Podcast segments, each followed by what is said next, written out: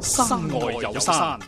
山被喻意為修心養性、鍛煉身體。玄學涵蓋時空宇宙嘅萬事萬物，世間萬象自有其時色。敬在羊城，蘇敬路文。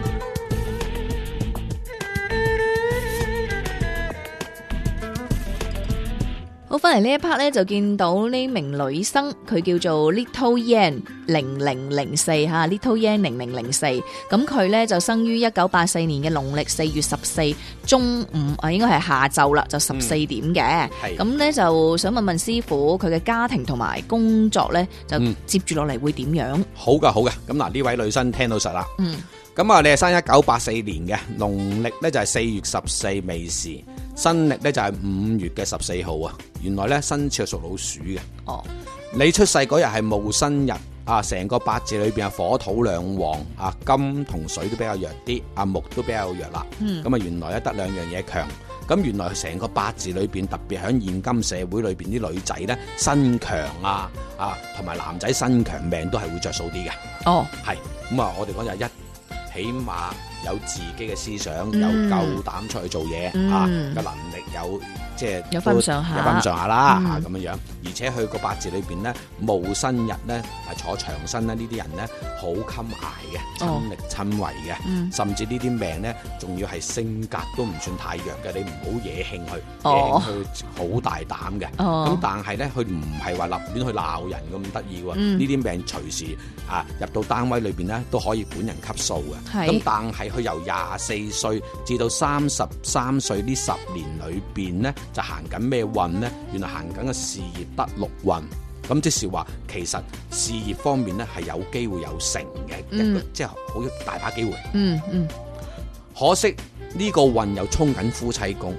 哦，咁嗱，呢個運沖親夫妻宮，如果個老公呢一味喺出邊做事啊，啊或者遠啲見唔到呢，咁啊反而呢個八字嘅婚姻係非常之理想嘅。哦，咁唯獨就係話啲細路哥頭痛嘅啫。嗯，咁如果譬如話個老公又冇出到去外邊做嘢，都係喺大家都喺呢個城市裏面做嘢嘅話呢，咁啊呢啲病要留意幾樣嘢啦。一個就係注意下婚姻方面，甚至呢就注意下就係點樣樣呢生育嘅問題啦。哦，可能會唔會因為要生 B B 嘅問題嗯啊，而導致到老公可能有啲偏見啊，嗯，啊嗯或者因為咁樣樣，自己又覺得喂現時大把機會有嘢去做喎，係咯我唔想要住我唔要住啊，唔生住啊，兄弟，你成日一日到黑追住我哋生，係咪咁嗯講啊？嗯嗯，掂啊！咁咁所以咧呢啲嘢咧，如果真係有呢啲問題咧，其實係慢慢慢慢解決下咧，就呢個八字嘅婚姻係非常之理想。其實我會覺得咧，睇下你自己係真係需要，即係你自己係會看向看重邊一樣嘢，睇嗯重啊冇邊錯一啦樣，，係啦，係啦因為咧所有嘢咧都唔可能魚與熊掌可以兼得嘅，嗯冇必錯須都係要有所放棄，你先會有得到嘅，因為係啦有得必有失嘅呢樣嘢嗯絕對嘅吓。係咁啊，能量守恒定律咧，相信你都知道。咁係睇你自己係着重邊樣嘢，咁嗯同埋咧，我我會覺得就係如果你係着重，暫時嚟講呢個階段係你係着重工作嘅話咧，咁你就坐低落嚟同你嘅先生好好傾下呢個問題。嗯咁唔係話唔生住，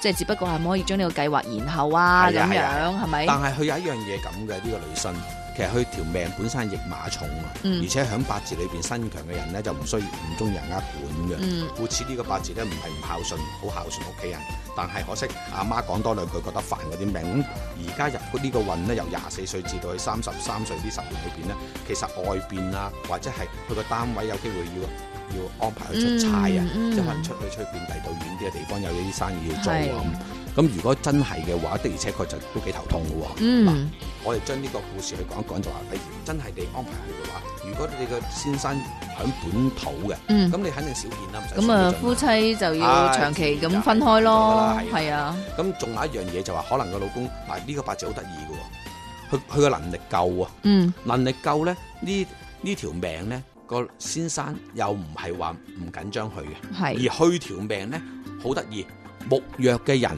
因為佢屬土嘛，嗯木咧就代表佢老公，哦，佢又緊張嘅喎，咁但係其實唔係唔中意嘅喎。嗯咁好啦，緊張之中呢、個女仔呢，真係事業心強，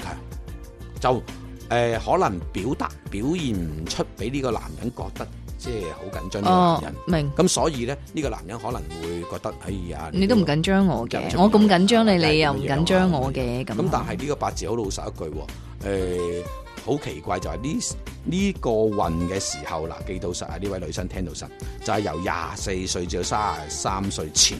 千祈唔好有外來嘅人影響你自己嘅家庭。哦，即系唔好出現第三者啦。係，講即到係譬白如假啦如，當你未結婚，嗯好啦，咁你識緊而家呢個，咁突然間有第二度，因為做嘢嗰度嗯而會有人中對你有緣嘅，例如有啲有可能做嘢嘅地方嗰啲誒男仔啦同事，啊嚇咁啊或者係啲客戶啦，嗯咁啊可能會誒想識下你啦，咁嗯咁如果你自己本身屋企嗰度都仲有個嘅，咁咁你係最好唔好識啦。係啦如果除非話呢個真係悶悶地，我哋先先揈咗佢先係後識嗯嗰個都未遲嗯啊咁樣樣，嗯嗯，咁啊，工作方面都幾順利下嘅。誒，算係其實咧工作方面咧，佢最弊而家行緊呢個運咧，行事業運咧，佢係擔心一樣嘢。嗱，行咩運就啊擔心咩嘢。嗯咁啊、呃只能夠係解釋擔心，就唔等於話誒好順又唔等於唔順，因為嗯有取捨緊。啊哦，咁、哦如果譬如我哋講話，其實誒誒、呃你講都啱嘅，都嗯唔係唔順嘅。咁、好啦，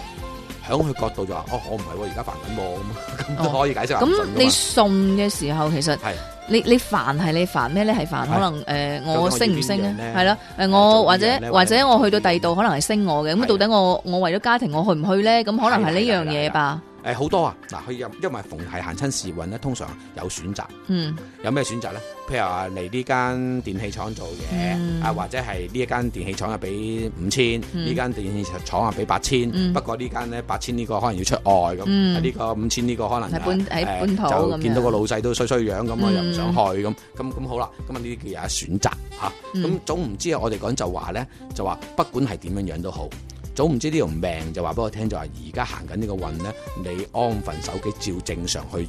去行，就其實唔差嘅。哦，係，嗯，明白啦啊，明白啦。嗯，